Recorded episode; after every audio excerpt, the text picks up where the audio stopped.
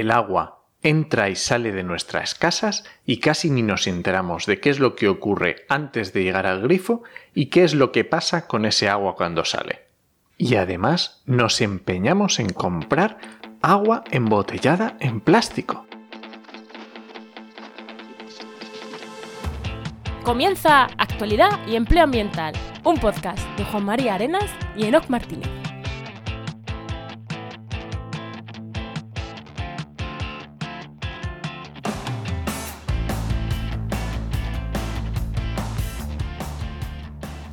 Buenas, soy Juan María Arenas Y yo, Enoco Martínez, y este programa cuenta con el patrocinio de GeoInnova. la Asociación de Profesionales del Territorio y del Medio Ambiente. Hoy, en el programa 77 del martes 10 de noviembre, hablamos con Águeda García de Erde y Agua y vamos a hablar, pues, evidentemente, de agua, de mujer y yo creo que un programa interesante. Pero antes, Enoch, eh, ¿qué tal? ¿Qué tal tu semana? Ah, pues muy guay, muy guay. Estuve el jueves, aunque con todo este rollo de la pandemia, estuve en Madrid y me lo pasé guay. En el evento de ciencia, cine y acción fue chulísimo. Esto me encanta, estamos grabando el martes y dices que estuviste el jueves y te lo pasaste guay. Ya verás, ya verás cómo cierran Madrid, cancelan el evento y quedas como un idiota diciendo que lo has, que has ido.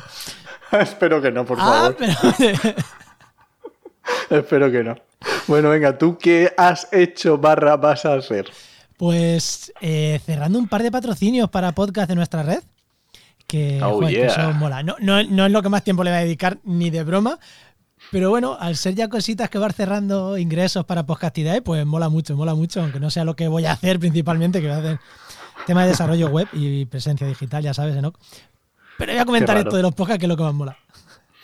Muy bien, venga, anda, vamos con la invitada. Venga, pues vamos con la invitada, que es Águeda García de Durango, que es, que es redactora jefa de IAGUA y Small Water Magazine, vicepresidenta de Young Water Professional Spain.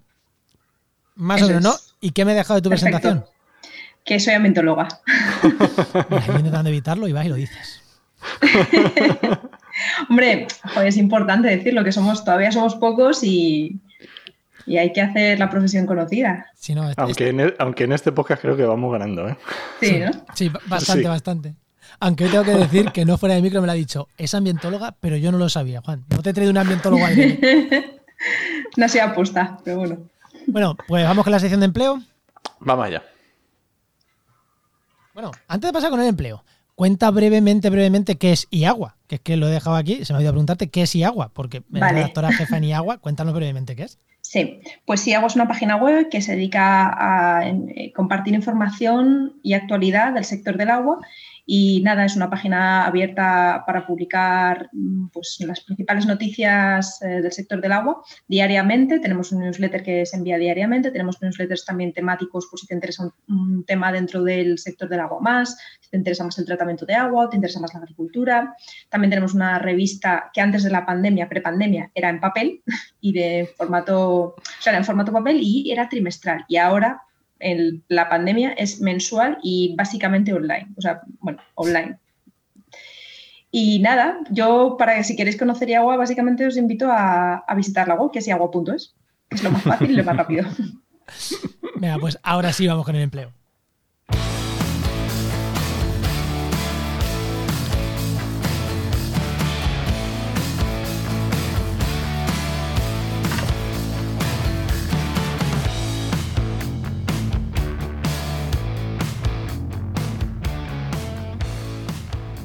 Ya sabéis que en la parte esta de empleo, que nos llega gracias a trabajenmedioambiente.com, la web que dirige Eno Martínez del buscador de empleo, y bueno, y buscador de empleo para el que está buscando y para las empresas que quieren poner ahí sus ofertas.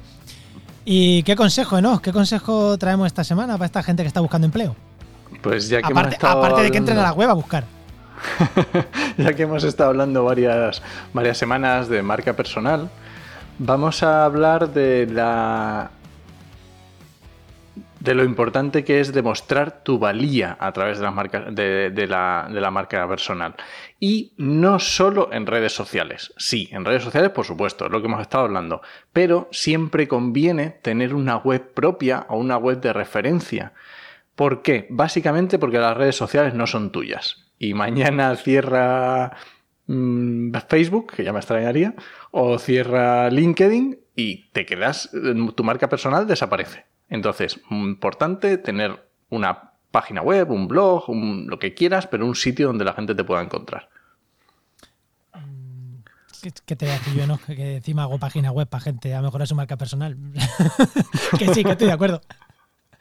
Bueno, venga, vamos a hacer la pregunta a Agueda. Agueda, a ver. ¿qué querías ser cuando eras pequeña y cómo has llegado hasta aquí? Pues me alegra que me hagas esa pregunta. Siempre quiero decir esa frase.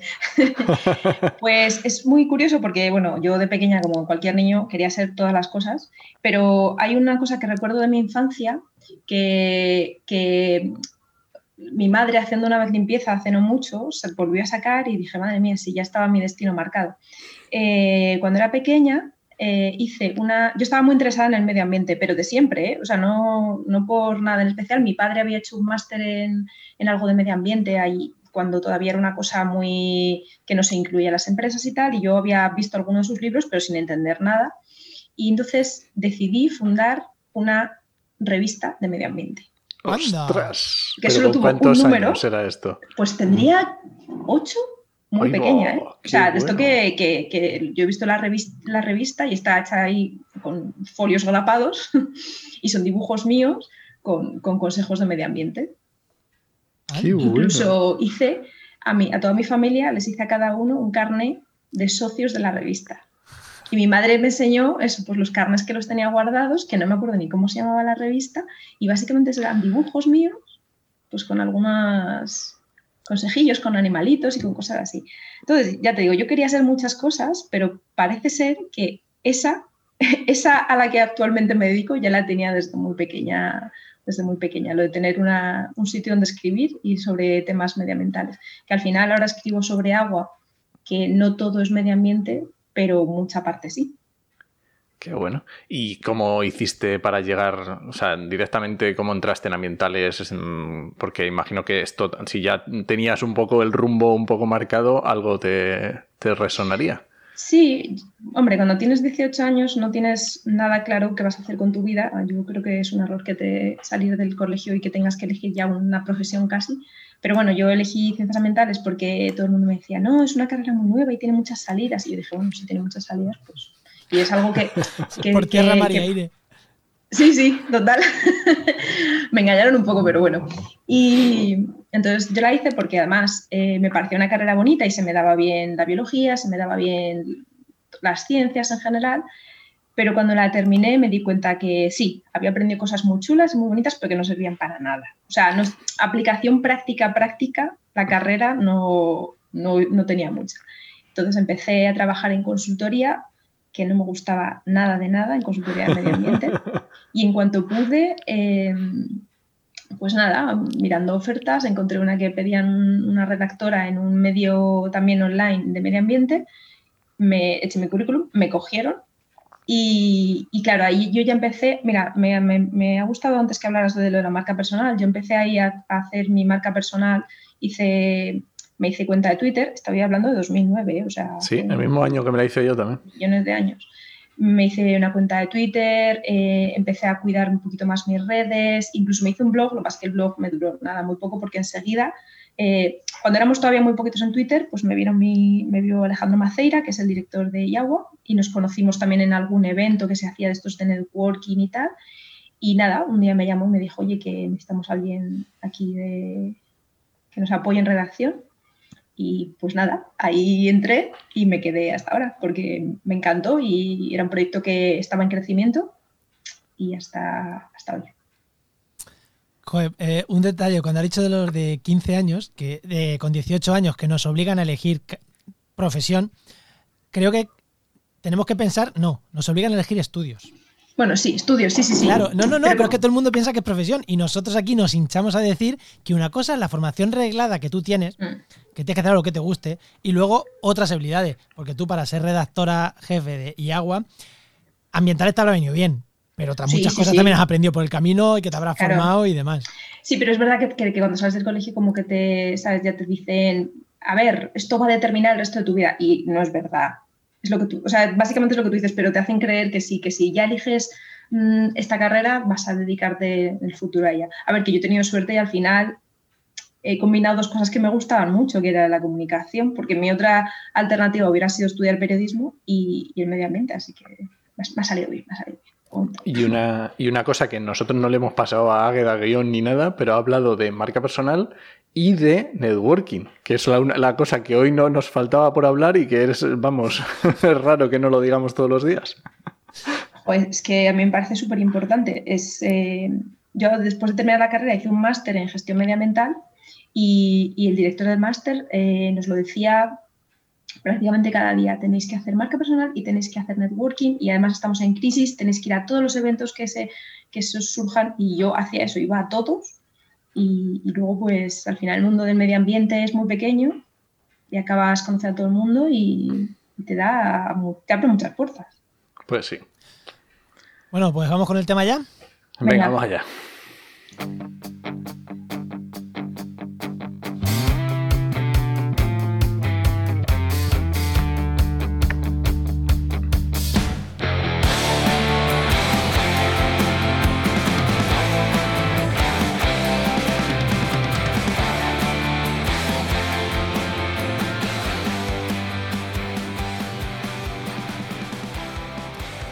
Águeda, fuera de micro, nos decía, cuando estábamos hablando de qué tema hablar, nos decía, si es que sé de muchas cosas, pero claro, al ser redactora jefa trata un montón de temas, ha leído un montón, ha escrito sobre un montón, pero no soy especialistísima en nada.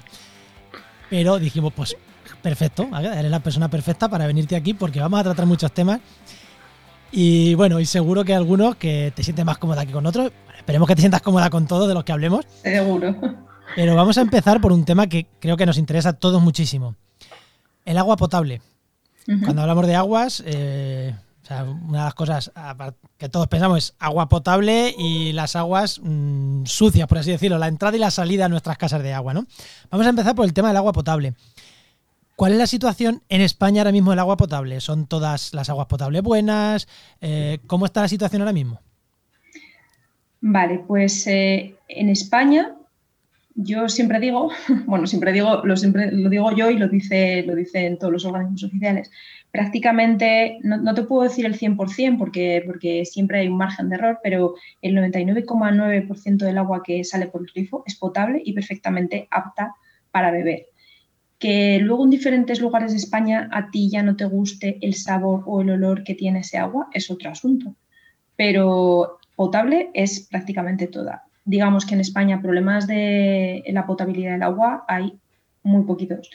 Yo creo que el foco habría que ponerlo en que no se le, el, ciudadano, el ciudadano, el ciudadano medio en general, casi todos los ciudadanos, como no son conscientes de la importancia que tiene el agua que sale del grifo, porque como es un servicio que está 24/7, no te planteas... Y que llevamos muchos años también con ello, ¿no? Sí, y es un servicio muy bueno. Es que prácticamente en toda España es un servicio buenísimo. O sea, no, no hay grandes diferencias entre cómo se ofrece el servicio entre Barcelona y Madrid o entre Murcia y Asturias. Siempre vas a tener agua las 24 horas del día, los 7 días de la semana.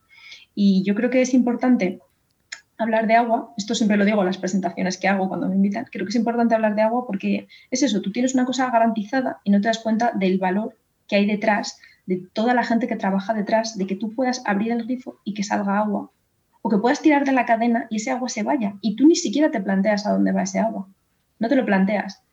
Te supones, si en algún momento se te ocurre pensarlo, que eso lo limpiarán de alguna manera y llegará a los ríos limpio.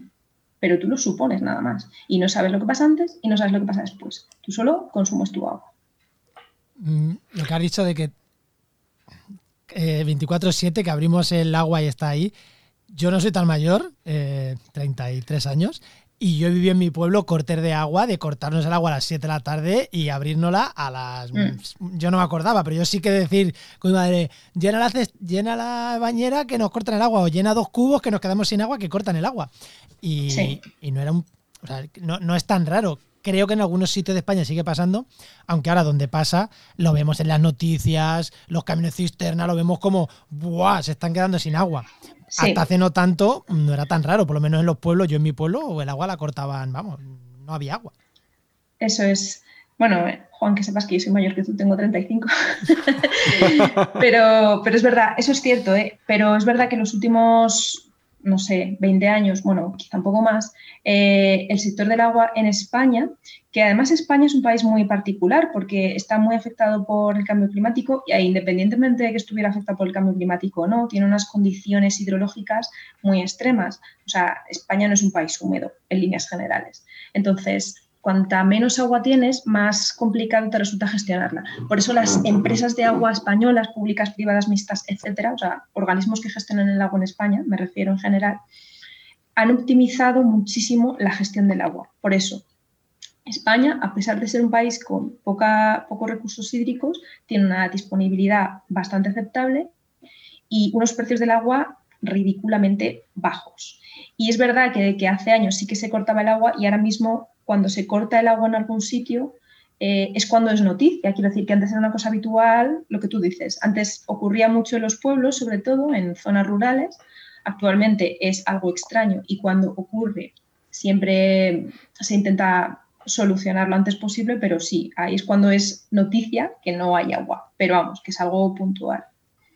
¿Y queda sitio, queda, queda, espacio para, porque decías que se han convertido esta empresa público-privada, lo que sea, que han mejorado mucho el sistema o que son muy eficientes?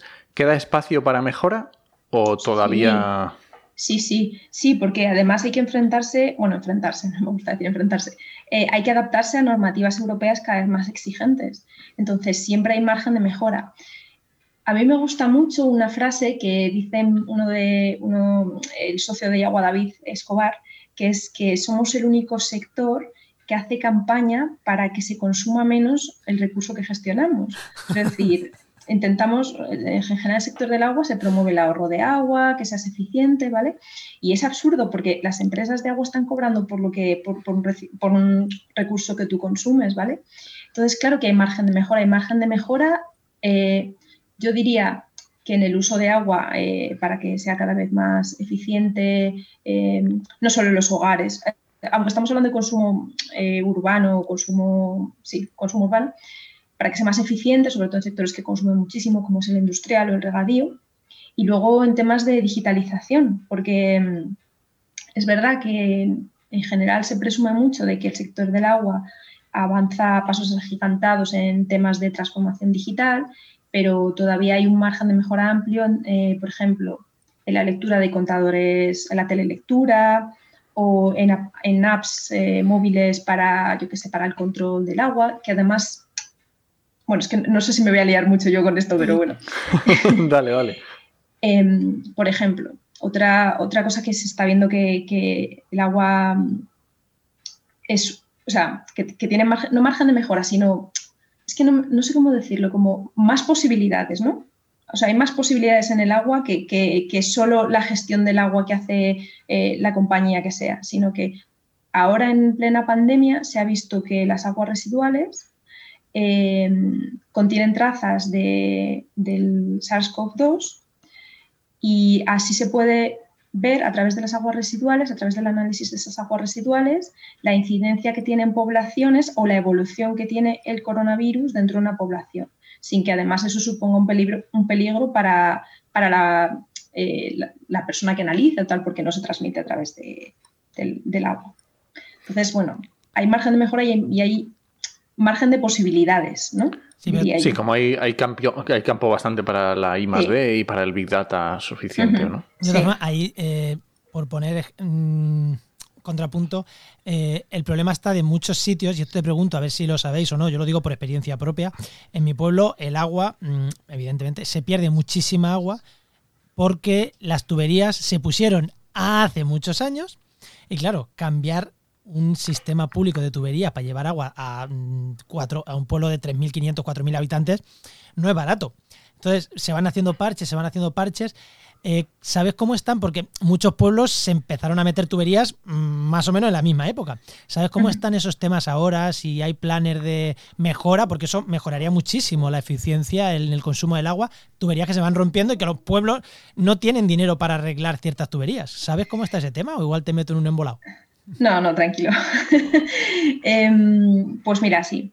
Esto es un problema no solo en España, sino a nivel global. Lo de las, eh, se llama las pérdidas de agua, se, denomina en el sector del agua agua no registrada, ¿vale? Que es lo que se pierde en lo que tú dices, las conducciones de agua que no, que, pues, que es por, por antigüedad o, por materiales o por diferentes circunstancias, o por robo de agua incluso, por diferentes circunstancias no llegan al, al consumidor o no llegan a donde tienen que llegar. Creo, ahora mismo en España, no sé si me voy a columpiar un poco con la cifra, pero que está en un 14%, me parece.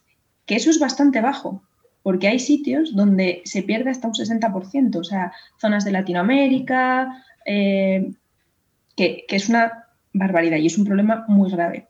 Y sí, eh, hay, ves, por ejemplo, eso es un, campo que también es como, ahora se está incidiendo mucho, porque ya que hemos solucionado que todo el mundo tiene agua, pues vamos a ver cómo se la llevamos de la mejor manera posible o, de la manera más eficiente posible. Y es verdad que hay mucha investigación y mucha, mucho desarrollo tecnológico en temas de pérdidas de agua. Y lo que tú dices, Claro, eh, los pueblos no tienen dinero para cambiar eso, los pueblos y España entera en general. Porque, mira, acaba de salir ahora mismo los presupuestos generales del Estado, ¿vale? Los de 2021. Y, nosotros que, bueno, yo llevo siete años trabajando en el sector del agua, veo la evolución de los presupuestos destinados a agua cada año y, bueno, pues es un poco pachas a llorar en el sector del agua, ¿vale? Porque van bajando cada año más sobre todo más, más que en, cantidad, en porcentaje, ¿no? Y este año eh, lo que ha salido es que van a destinar unos 700, un poco menos, poco más de 600 millones y poco menos de 700 millones de euros a infraestructuras del agua. Eso incluye, pues, renovación de infraestructuras. Y es uno de los reclamos más habituales del sector del agua, que siempre se suele pedir que por favor se invierta dinero en renovar las infraestructuras, porque es verdad que están muy envejecidas y el ritmo de renovación es inferior al, a ver cómo decirlo esto, cómo explicarlo bien. Sí, como, cuando van caducando, vamos. Claro, o sea, tienen una vida útil y, estamos rozando esa vida útil y nos están renovando. Y si encima tú disminuyes el presupuesto que estás destinando a renovar esas infraestructuras, que además es un nicho de empleo clarísimo, que en España, que nos encanta construir, mira, te estoy dando construcción necesaria. O sea, te estoy dando construcción necesaria.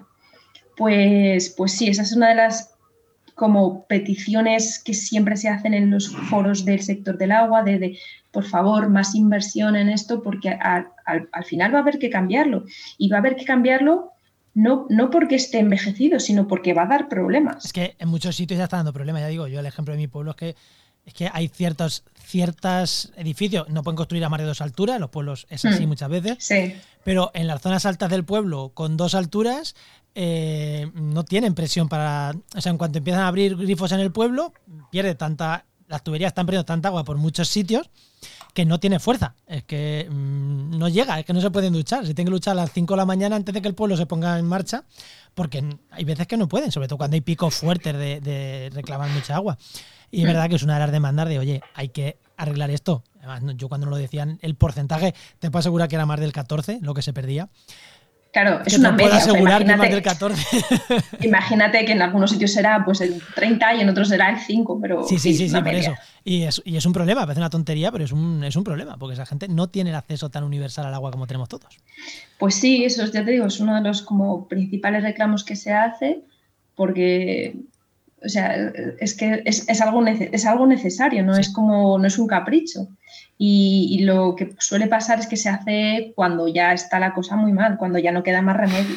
pero claro, sí, pero claro que si ahora mismo, además ahora mismo que estamos en una situación tan delicada de crisis causada por una pandemia, es que es, es a mí me parece un poco paradójico porque dices, vale, pues no vamos a darle tanto a esto al Ministerio de Medio Ambiente o, perdón, al de Transición Ecológica, que ya no se llama Medio Ambiente, no vamos a darle tanto porque vamos a invertir en políticas sociales, claro. Pero es que eh, el papel del agua en esta crisis eh, de coronavirus es muy importante. Entonces, yo creo que es una herramienta lo que te digo, para salir de la, o sea, que puede contribuir a salir de la crisis en la generación de empleo y tal, pero es que además el agua eh, es que es muy importante para esto, porque ¿cómo es la, ¿cuál es la principal medida para evitar el contagio del virus? Lavarse las manos. Bueno, a la distancia, la mascarilla, pero lavarse las manos. O sea, no te puedes arriesgar a privar a la gente de, lavarse las manos. Sí. Como además de. Eh, ya ha salido dos veces, ya hemos nombrado el coronavirus. bueno, es inevitable.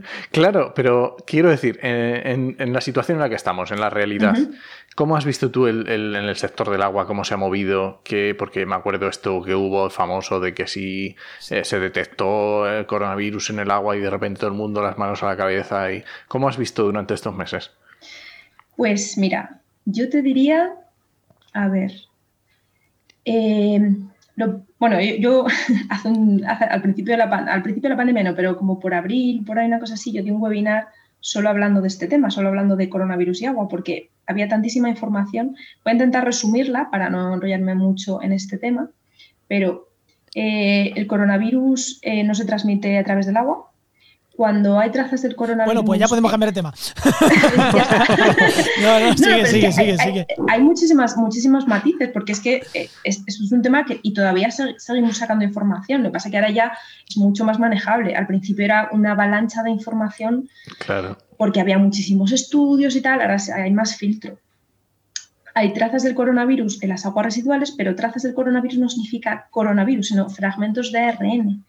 Claro, fragmentos de ARN es ya el virus desactivado, no es... Y además que aguas residuales, a ver, eh, el contagio, ¿cómo se dice? Oral fecal es bastante complicado. O sea, es, algo infrecuente, sobre todo en un país como España. A lo mejor en un país como, o sea, en, un país como África, iba a decir, madre mía, en, países de África o en países con menos eh, saneamiento, con menos acceso a saneamiento, pues es, podría ser, podría llegar a ser una vía, pero es que es tan infrecuente, tan infrecuente. si hay contagio del agua potable con el agua fecal, quizá lo que menos nos tenga que preocupar es que haya cuatro coronavirus. El coronavirus, eso es.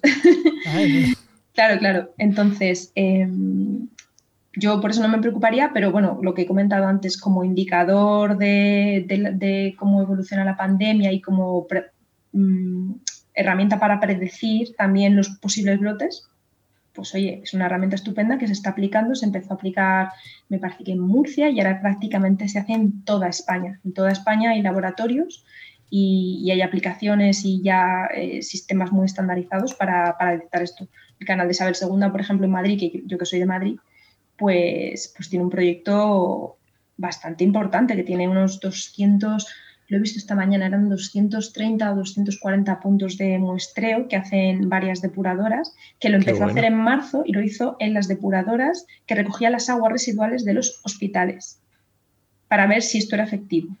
Y vieron que sí, que, era muy fácil predecir eh, con dos días de margen, porque es lo que tardan en, procesarlos al principio, ahora mismo no, sé si será menos, eh, cómo puede evolucionar la pandemia. Y luego, eh, relativo al sector del agua y el coronavirus, pues no sé vosotros, pero yo he tenido agua todo el tiempo, no he tenido ningún problema durante toda la pandemia y eso es algo también a poner en valor por parte de las compañías que gestionan el servicio de agua, porque no se ha cortado el servicio en ningún caso, para empezar, las empresas ya no lo hacían. Es muy difícil que te corten el servicio de agua. pero cuando digo empresas me refiero a empresas públicas, privadas, las que sean, ¿vale? Que lo digo como entidades. O sea, no, no quiero meterme aquí en públicos o privadas.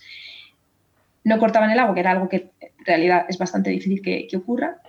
Pero además es que han mantenido el servicio con normalidad y sabemos de casos de retenes de personas que se han quedado, pues, en, sobre todo al principio de la pandemia, cuando era todavía una cosa muy desconocida, eh, dentro de las instalaciones del sector del agua en caravanas viviendo durante semanas para que el servicio del agua pudiera continuar de forma normal. ¿De mantenimiento? Bueno, de mantenimiento y de bueno, operación. de, pre, de premantenimiento, digamos, por si surge algún problema. de operación, de operación. Es que, es que las, depuradoras, las potabilizadoras necesitan personal. No, no, eso no funciona automáticamente, o sea, funciona automáticamente en, en, gran parte, pero necesitan personal. Entonces, pues eh, sí, sí, sí, o sea, retenes de gente que, se quedaban en autocaravanas que les ponía la empresa y, nosotros, de hecho, sacamos un número especial, yo creo que fue en marzo, ¿sí? ¿En marzo o en abril? En abril. Eh, en el que nuestro fotógrafo, el de fotógrafo de agua, se fue a una instalación del ciclo integral del agua y, sacó unas fotos increíbles de la gente con los, con los trajes estos blancos, ¿cómo se llaman? Los, EPIs. Sí. Los EPIs, sí, con EPIs, las depuradoras, las potabilizadoras trabajando ahí. O sea, que por su parte, yo, vamos, no puedo estar más orgullosa de pertenecer a un sector que ha respondido también a la crisis, que además es un sector esencial, pero vamos, igual que el de la electricidad, etcétera, ¿eh? o sea, que, que, son cosas a poner en valor. Y ahora me pregunto yo, vamos a ver, si el agua está tan bien, si llega a nuestras casas, que es una pasada, si no tenemos problemas de coronavirus, ¿a qué narices tanta agua embotellada? la semana pasada tuvimos a Alberto Vizcaíno de invitado y estuvimos hablando. estuvimos hablando de tema plásticos, pero ahora no nos vamos a meter en tema plásticos del agua embotellada. Solamente, ¿por qué tanta agua embotellada? Pues eso mismo me pregunto yo. Mira, nosotros, yo creo que sí, hay una posición que hemos adoptado, solo una, si solo tuviera que quedarme con una, es que somos eh, anti agua embotellada. O sea, somos totalmente pro agua del grifo, pero vamos, mil por cien. De hecho, tenemos hasta un ciclo de entrevistas que hicimos a un montón de personalidades del sector para que, y de fuera del sector para que nos contaran por qué hay que beber agua del grifo. Y es, curioso, pero vamos, yo creo que el motivo principal es que es un negocio. Es que no, hay más historia. Es un negocio porque además, lo que os he dicho antes, si tienes el 99,99% del agua potable en España que, la puedes beber, que es baratísima, extremadamente barata. O sea, es que es de las más baratas de Europa. ¿Y que no genera residuos? ¿Y no genera residuos? ¿Para qué? Tienes tanta agua embotellada. O sea, no sé. Yo la entiendo para niños, que hay en algunos sitios que pueden haber problemas con los nitratos, que son problemas, pueden generar problemas del desarrollo. Pero que son cosas, a ver, yo a mi niño le das agua embotellada el primer año hasta que ya empieza mm. Pero ya cuando empieza ya a ser grande, pues que me va del grifo como, como, como todos. Como todo el claro, mundo. Claro. Sí, sí. Pues mira, o sea, ya te digo que, que no, no, lo sé. No, o sea, que hay un negocio detrás, es lo, el único motivo. Que, que además, eh, bueno, es que detrás de, estas eh, empresas, bueno, detrás de estas empresas no, estas empresas, de hecho, suelen ser muy poderosas. Danone, es que ¿cómo vas a luchar tú como persona contra Danone o Nestlé? que son pues que tienen muchísimos medios y son capaces de hacer campañas en redes sociales, pero bueno, en redes sociales o, en cualquier medio, en la televisión y tal, para convencerte de que lo sano, lo guay y lo chuli es beberte agua mm, de la botella de Solán de Cabras o de no sé qué, porque eh, sí, porque es más sano, porque tiene mineralización débil y no sé qué, no sé cuántos. Y tú contra eso lo único que puedes decir es, oye, no, que es que el agua grifo es igual, la gente te dirá, no, pero es que fíjate, en Barcelona sabe a cloro pues da gracias que se sabe a cloro en Barcelona, porque es que si no, no te la podrías beber, ¿sabes? puedes estar bebiendo, o sea, toda tu vida agua de Barcelona que no te va a pasar nada ni vas a tener piedras en el riñón. Pero claro, hay un imaginario ahí colectivo de... Bueno, no sé, pero... Lo de las piedras en el riñón, eh, igual me cojo un médico pero me mata, pero yo he tenido piedras en el riñón viviendo en Madrid, que el agua es hiper limpia y no he tenido viviendo en Albacete que, allí el agua la puedes cortar porque lleva cal para cortarla, ¿verdad? La puedes filetear el agua. que no tiene nada que ver, claro, Que, está más, que estudiado que eso. Exactamente. Y un médico me dijo, mira, mm, no tiene nada que ver, o sea, de verdad. Nada. es predisposición genética y no sé qué. porque es una cosa que nos, hemos, que nos hemos intentado desmentir una y otra vez, que es como que no, que no. Pero eso, mucha gente, no, pero es que claro, el agua en Alicante, si es desalada, no sé qué. Y es como, pues nada, chico, bébete el agua, gástate el dinero. Yo cuando, cuando voy al supermercado y veo a la gente cogiendo las garrafas de agua, es que me duele el corazón y me dan ganas de decirles algo en plan, mira, eh, o sea, estás en Madrid, deja, deja esas garrafas, pero me da igual, aunque esté en Madrid o esté en cualquier sitio, o sea, deja las garrafas y ya está. Y ahorrate ese dinero, pero bueno. Vamos a ir, vamos a saltar otro tema que ya lo hemos tratado un poquito de pasada, el tema de la depuración de aguas residuales. Volvemos a lo mismo. Mm, en España estamos bien, estamos mal. ¿Cómo estamos? bueno, a ver, estamos mejor, mejor que hace unos años, ¿vale? Pero estamos en proceso de mejora. Porque es verdad que hemos tenido unas multas europeas bastante importantes eh, hace unos años, sobre todo en, en núcleos centrados en Andalucía, en parte de Galicia, en Asturias, yo creo que, ya más o menos por ahí. Ahora mismo está más, bastante, bastante centrado en, Andalucía sobre todo. Y, estos problemas vienen derivados porque eh, en España los núcleos urbanos muy pequeños están muy dispersos. Entonces, es difícil eh, depurar las aguas eh, si no tienes un sistema centralizado o tienes soluciones basadas en la naturaleza que sean soluciones locales. Entonces, los problemas estos de depuración, muchos vienen de eso, de que las poblaciones están muy separadas. Entonces, necesitas una infraestructura que unifique todo y es muy complicado. A ver, de todas formas, en España también hay un pequeño problema. Es que hay muchísimos operadores de agua, ¿no? Porque cada municipio tiene la eh, potestad, la autoridad para, decidir cómo quiere que se haga la depuración de las aguas. Entonces, algunos se unen a otros y hacen comunidades, o el canal de Isabel Segunda que gestiona toda la comunidad de Madrid, o, Aguas de Barcelona, o cosas así, pero hay otros muy chiquititos que deciden montar su propia empresa con recursos del ayuntamiento y recursos de una empresa o solo del ayuntamiento, lo que sea. Entonces, ahí surgen los problemas y los no entendimientos. Y eso, y ahora mismo Andalucía, pues por ejemplo, ha metido una inversión bastante importante en temas de depuración y se prevé que eso se solucione en un horizonte temporal aceptable para que no siga las multas. Entonces, en resumen, el agua que nos llega a nuestras casas, más o menos bien, Bien. El agua que sale, le ponemos un 5 raspado, ¿no? Ahí estamos, ahí estamos. Vamos, vamos a por ello, vamos a por ello. Enoch. No, está muy bien, está muy bien. Y eh, prevés que haya bastante, te quiero decir, igual que has dicho lo de Andalucía, que se ha hecho una inversión ¿Tú crees que hay el sector o a nivel, el sector a nivel, pero a nivel más público, están concienciados en este tema? Te quiero decir, porque ahora la prioridad era siempre, vamos a poner una depuradora y en el pueblo que no hay se monta y todo, vale.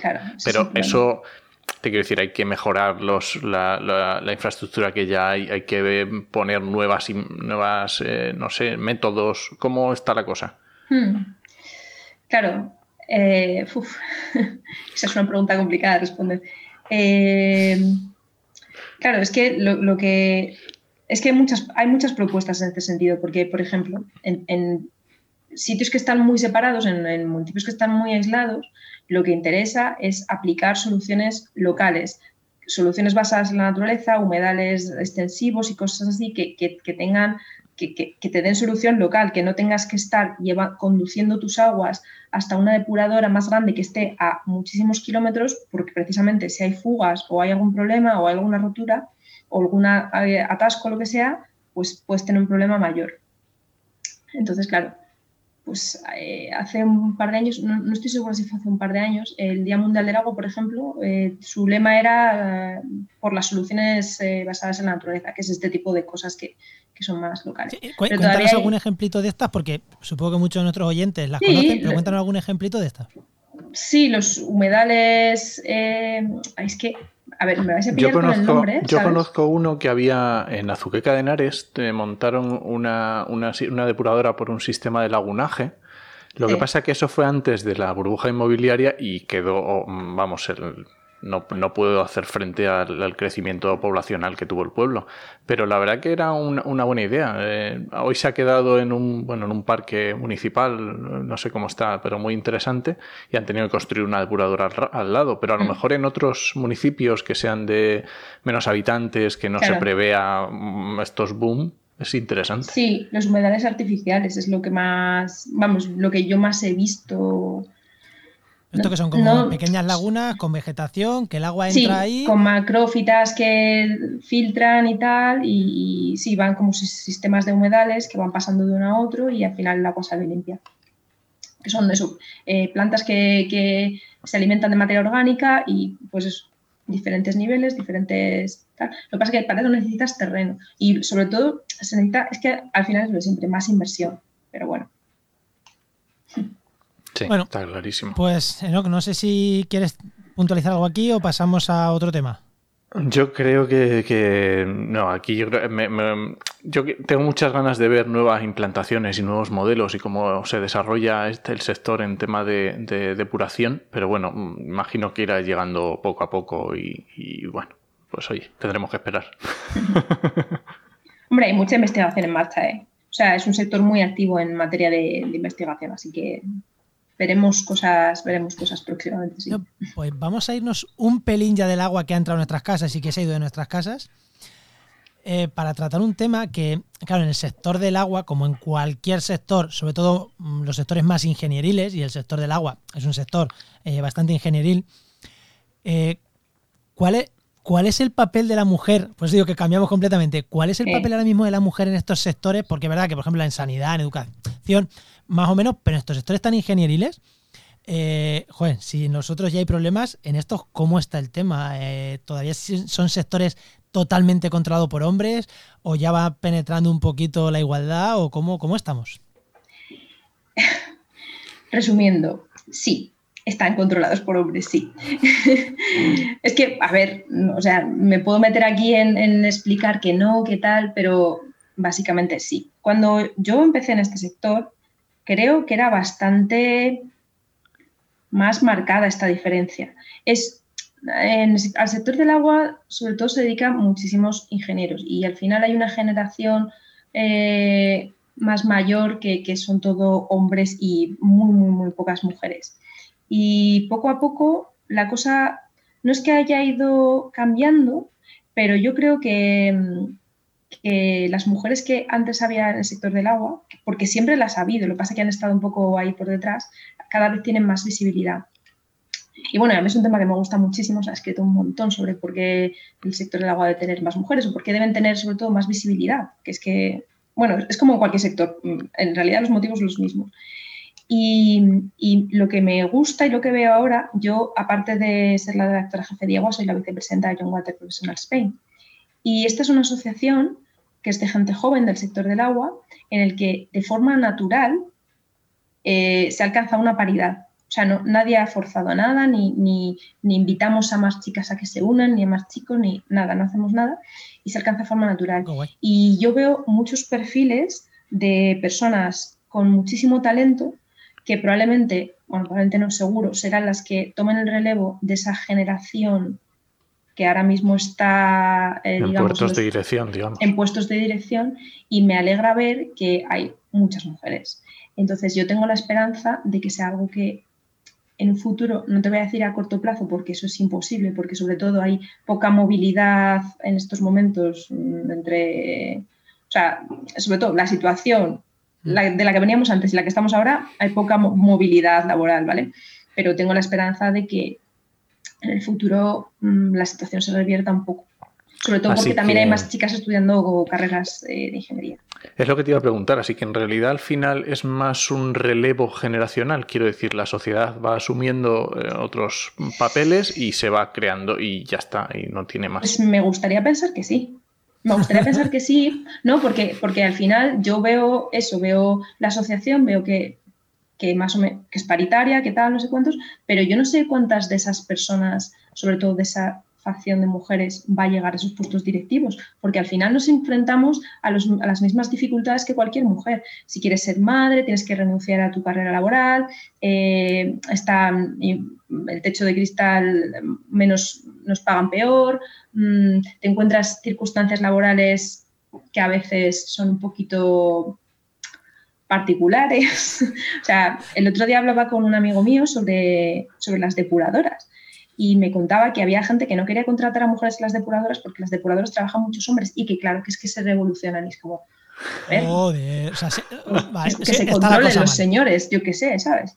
O sea, Pues que los castren, tío, ¿yo qué quieres que te diga? Eh? ¿Qué, ¿Qué, pasa? Que no pueden controlarse. O sea, si llega la mujer les revoluciona, la culpa es de la mujer, pero bueno, ya no me voy a meter aquí en más, que yo me pongo muy. Es que me, lo llevo muy. O sea, y lo que me gusta es que, que yo desde que empecé a hablar de este tema hace unos años, además empecé a hablar el 8M porque, no sé, me considero feminista, y empecé a hablar de este tema y creo que a raíz de que yo empecé a hablar del tema, se removieron algunas conciencias y ha habido más gente que se ha apuntado a, pues, a lanzar grupos de directivas del sector del agua o de mujeres tal del sector del agua y sobre todo eso, gente que quiere participar. Yo siempre propongo muchas iniciativas en este sentido y se anima muchísima gente a, participar, a darle voz y de hecho hasta di una charla bueno, no era TED, pero bueno, sobre esto. Y, nada, pues no sé, yo es que todo lo que sea que se visibilice más el papel de la mujer en este sector. ¿Qué lo puedo hacer? Yo no sé, en, carreras más ingenieriles es cierto que hay menos presencia ¿no? de la mujer, pero eh, eh, yo no sé en tu, en tu año, Adeba, pero en, mi carrera, en mi facultad, el 80% eran mujeres. o sea, en ambientales, eh, los, los, hombres éramos, si llegábamos al 15-20%, o sea que es que... Sí, claro, eso también me gusta. Mm, me gusta el hecho de que a ver, esto va a sonar un poco mal, que haya menos ingenieros, no que haya menos ingenieros, que haya más presencia de otro tipo de eh, licenciaturas o títulos o, grados o lo que sea en el, sector del agua que se va abriendo cada vez más. Eso, es muy importante, porque al final el ingeniero muchas veces tiene una visión y el ingeniero de canales, caminos y puertos quiere un canal para que el agua vaya rápida. El ambientólogo quiere, o el biólogo quiere un ecosistema funcional que dé agua de calidad.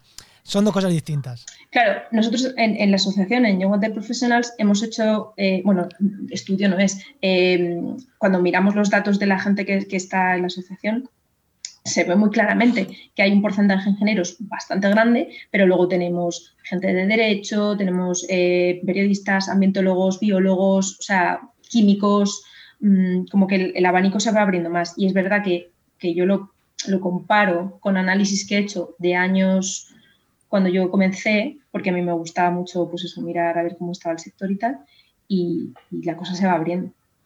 Que, es positivo también que haya más mujeres y que haya más títulos, más menos, no menos ingenieros, más, más, más otras cosas. Menos ingenieros, aquí no hay, que ser políticamente correcto, yo lo digo. Vale, pues menos ingenieros, menos Si no lo quieres decir tú, lo digo yo, menos ingenieros. Un abrazo a todos los amigos ingenieros que nos estén escuchando, lo sentimos. Que los hay, ¿eh? Que los hay. Los queremos mucho, pero oye, queremos creo que lo entiende, creo que entienden nuestra postura, o sea que no va a haber problema. Vale, una última pregunta antes de empezar al spam, que esta me interesa a mí especialmente, por tema de, oye, nos dedicamos, a Enoch y yo nos estamos dedicando al tema de la comunicación cada vez más. ¿Cuál es el trabajo de una redactora jefa en un medio de comunicación especializado? Wow. Eh... Rápido, venga, tenemos dos o tres minutitos. Venga, venga, va. Pues, a ver, yo básicamente, es que eh, hago de todo un poco y no siempre hago lo mismo, pero bueno, ahora principalmente me estoy dedicando más a la revista online que editamos, eh, pero luego hago la supervisión un poco de los contenidos que se publican en la web. Eh, a veces, a veces, porque no siempre pues, llevo parte de las redes sociales, eh, hago reportajes, hago muchas entrevistas, que es algo que me encanta, hacer entrevistas. y nada, controlo, tengo un poco unida a la redacción, básicamente a las chicas que tengo en redacción. Eso es lo que, yo, que yo hago. O sea, además, como yo estoy en la parte en español, que es IAGUA, y luego tenemos una parte, o sea, una revista, una web totalmente en inglés, totalmente eh, dirigida a un público angloparlante, que no tiene nada que ver con IAGUA, pues también estoy en esa parte eh, echando una mano a las, a las chicas que, a las redactoras que llevan la parte en inglés. O sea, hago un poco de todo, poco supervisión así de todo en general mucha gestión y muchos correos. Muchos, muchos, muchos correos. sobre todo correos. bueno, que se puede como ambientólogo, mirad, aquí tenéis otra salida. Redactar contenidos para web, especializados, aquí tenéis otra salida. mejor, sí, sí, totalmente, ¿eh? totalmente. Mira, otra salida profesional, ¿no? Que oye, que, igual no sé, no sé si en la web nuestra en Trabaja tenemos muchas veces este tipo de, de ofertas. No salen demasiadas, ¿no. Pues igual deberían de salir más. Muy específico. Claro, es que siempre suelen buscar periodistas antes que ambientólogos, ¿sabes? Sí, sí, suelen pedir más eh, de la rama periodista, pero bueno, alguno sale por ahí. Bueno, bueno, pues no sé si quiere decir algo más o vamos con el momento spam. No, yo creo que ya el momento spam de Águeda, que nos haga así un poquito de spam de valor. ¿Dónde estás? ¿Dónde te podemos encontrar? Mm, yo que sé, recomienda lo que quieras. Vale, pues me podéis encontrar en Twitter como arroba aguedagdd. Eh, en IAGUA, eh, bueno, yo invito a todo el mundo a que se lea IAGUA todos los días, que se apunten, que se suscriban al newsletter diario, que es muy interesante. Además, el comentario diario lo hago yo. Mira, esas son las cosas que hago también, el comentario diario del newsletter. Yo que hago una cada dos semanas y ya me pues, cuesta. Imagínate, ahí estoy todos los días ahí dándole vueltas. ¿Qué cuento yo hoy? Pero bueno. Y, bueno, también pueden leer eh, mi, blog dentro de IAGUA. Es, es, muy fácil, es que es poner en cualquier buscador IAGUA y Águeda y ya te va a aparecer ahí la lista de todo lo que suelo escribir y suelo hacer. Y luego, pues, ya que tengo mi momentito de spam, que nada, que acabamos de lanzar una revista, IAGUA Magazine 31, que por favor que la lean, que es estupenda y además ahora que nos queda esto para que nos confinen, es una buena lectura que además tiene un carácter un poquito más divulgativo y menos centrado, menos, mm, ¿cómo se dice? Menos cercano a la actualidad. Sí. Y nada, ya está. Y que se unan a John Water Professional si les interesa el sector del agua y tienen menos de 35 años. Uy, pues ya está, muy, muy, ya, está, ya está pidiendo relevo, ¿no? Hombre, claro, es que yo ya, yo ya me, estoy a esto de que me, a esto de que me den la patada, así que digo. Que echen, ¿no? sí, sí, sí. Y yo ya no llego, así que. Muy bien, pues, oye, muchísimas gracias, muchísimas, Muchísimas gracias, Águeda, por pasarte por aquí, por este ratito. Y oye, te leemos en Iagua. Vale, genial. Pues muchas gracias a vosotros, que me ha encantado participar. Muchas gracias.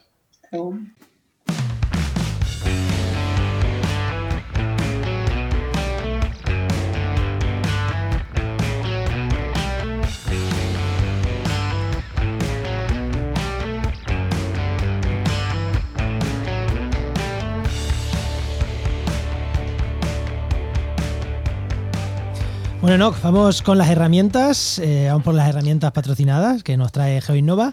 ¿Y a quién tenemos hoy? Pues hoy tenemos a Patricio Soriano de SIG de Letras, que ya sabéis que es desarrollador web y geógrafo, por supuesto, del mejor patrocinador que tenemos, que es GeoInnova. Muy buenas, Patricio. Hola, ¿qué tal? ¿Cómo estáis? ¿Qué tal? Pues, pues nada, de nuevo por aquí. Que hoy nos vas a hablar de Copernicus, ¿no? Pues sí, sí. Mm, mira, coincidió que estaba haciendo un. Pero, pero espera, Patricio, que es que Copernicus podemos tirarnos una hora hablando de Copernicus. Vamos a ver si lo resumimos en 30, en 3 minutos, 4 o 5. Es, imposible, o sea, digo, y seguramente la mayoría de, las personas que están escuchando conocen directamente el programa, pero como os comento, es que eh, incluso yo creo que da para alguna otra entrada de, de, algún podcast, seguro, porque hay una cantidad de recursos.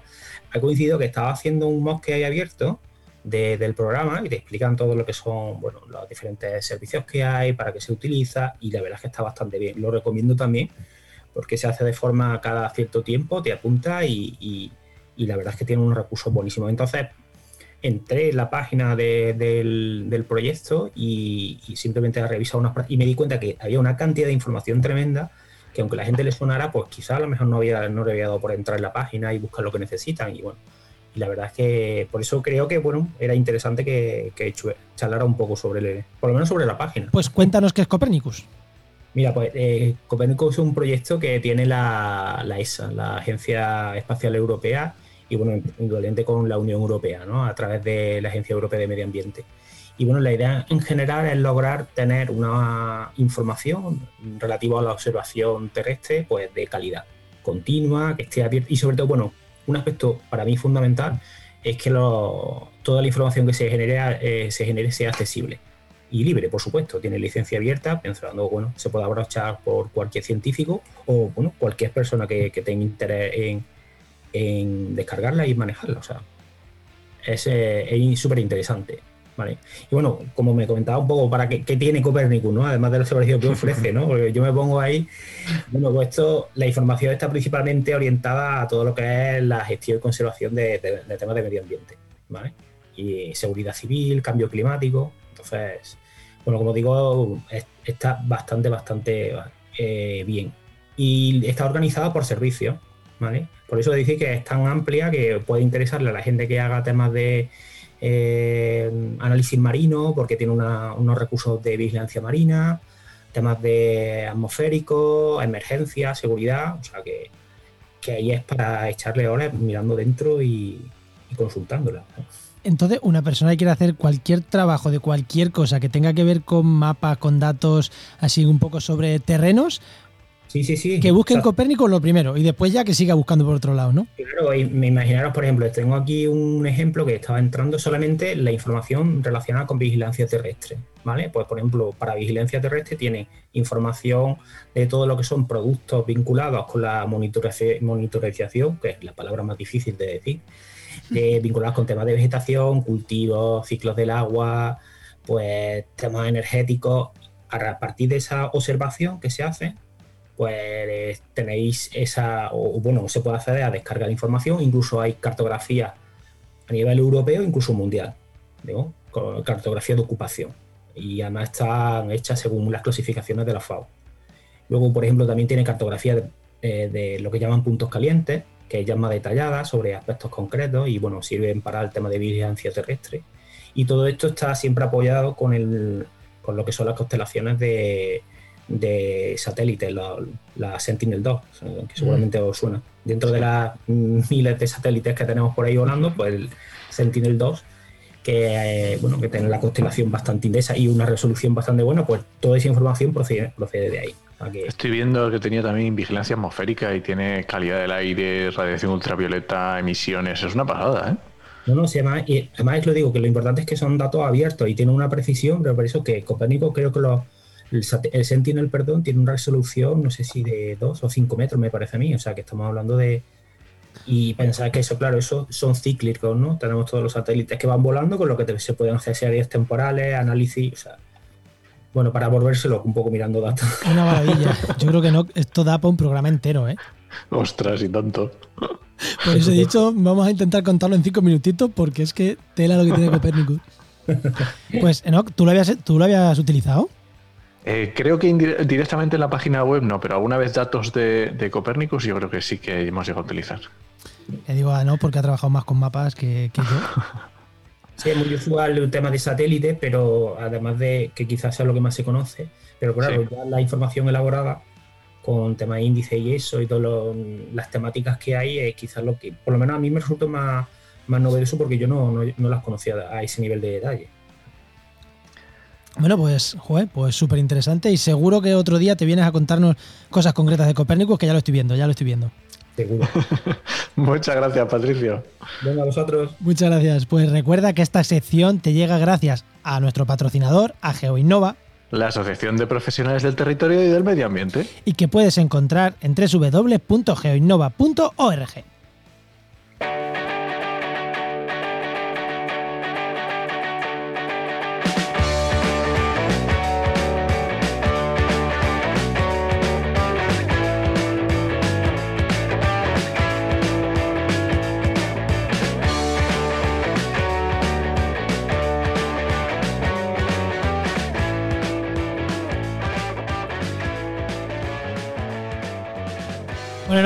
Que nos vamos, que como siempre vamos mal de tiempo. Esto es una cosa.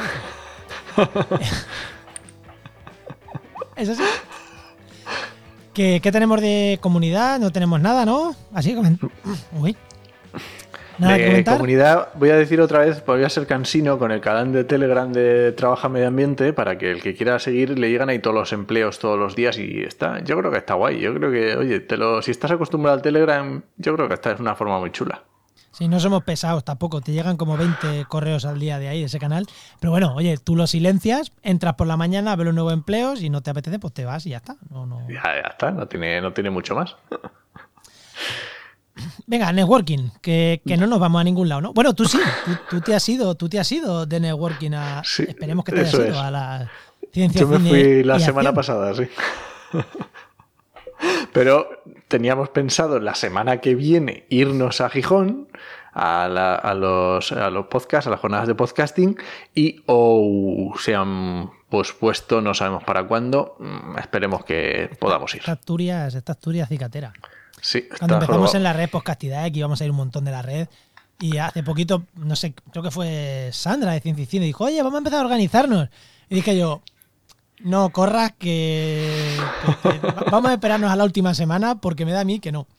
Y por desgracia, llevaba razón. Por mucha Sí. desgracia, porque yo hubiera podido, hubiera preferido tragarme mis palabras y estar ahora preparando maletas, ya casi preparando, mm, buscando casa, pero no es así.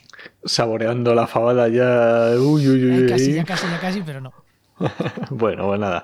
Vengamos las recomendaciones. ¿Qué recomiendas, Juan? ¿Qué podcast recomiendas? Pues mira, voy a recomendar un podcast que he descubierto hace muy poco, que se llama Becarios No. he escuchado medio programa, pero a mí me juntas. A mí, a mí me dices que un periodista y, una, y alguien especialista en marketing digital se unen a hacer un podcast donde hablan de periodismo y de marketing digital y voy de cabeza. Es que es como... a ver, lo he escuchado un poquito, está guay, tiene buen sonido, es uno de los podcasts que yo siempre pruebo primero, porque hay algunas veces que dices, ay, cuesta, ¿no? Pero me gusta el rollo que llevan, mm, yo espero que el contenido no me vaya defraudando y, creo que como el contenido sea medianamente interesante va a ser uno de mis fijos, ¿eh? Me da mi... que esos temas me gustan mucho los dos. Muy bien, vale. ¿Y tú qué? ¿Y tú qué? Pues yo voy a recomendar un podcast que es radio. Tócate, anda. Bueno, no, vamos a ver, voy a recomendar un programa de radio, pero que es totalmente podcast, porque es, se llama Documentos RN, Radio Nacional de España. Y es, es un documental sonoro. O sea, es un documental sonoro que se emite todos los sábados. Normalmente no sé si a las 2 o a las 3 de la tarde en Radio Nacional. Pero claro, al ser un documental sonoro, mm, que puedes escuchar cuando te dé la gana, porque son temas históricos o temas de, que se cumple una efeméride o este tipo de cosas, y normalmente suelen ser de historia o de, este tipo de cosas, de literatura, de ciencia. Asumo que sí, ¿no? Sí, sí, sí, claro, claro, está en podcast y yo lo tengo en podcast, no, no, lo siento, pero no me espero los sábados ahí en la radio para escucharlo. Sí, yo la radio al final eh, escucho mucha radio porque todavía escucho mucha radio, pero es verdad que es actualidad, cosas así, radio. Eh, el resto, podcast. Y, lo que, y los programas que me gustan de radio, pero que no son de actualidad, al final los terminamos escuchando en podcast. Es que es así. Sí, la verdad que sí. bueno, pues ¿qué hacemos? ¿Terminamos? Yo creo que sí, vámonos, ¿no? Bueno, pues nada, ya sabéis que este programa pertenece a la red de podcast Podcastirae, que es la red de podcast de ciencia, medio ambiente y naturaleza. Y muchas gracias por compartir este programa, por los comentarios que nos dejáis en el propio programa, en nuestra web y también en redes sociales. muchísimas gracias por los comentarios, por compartir. Y te esperamos en el siguiente programa de actualidad y empleo ambiental.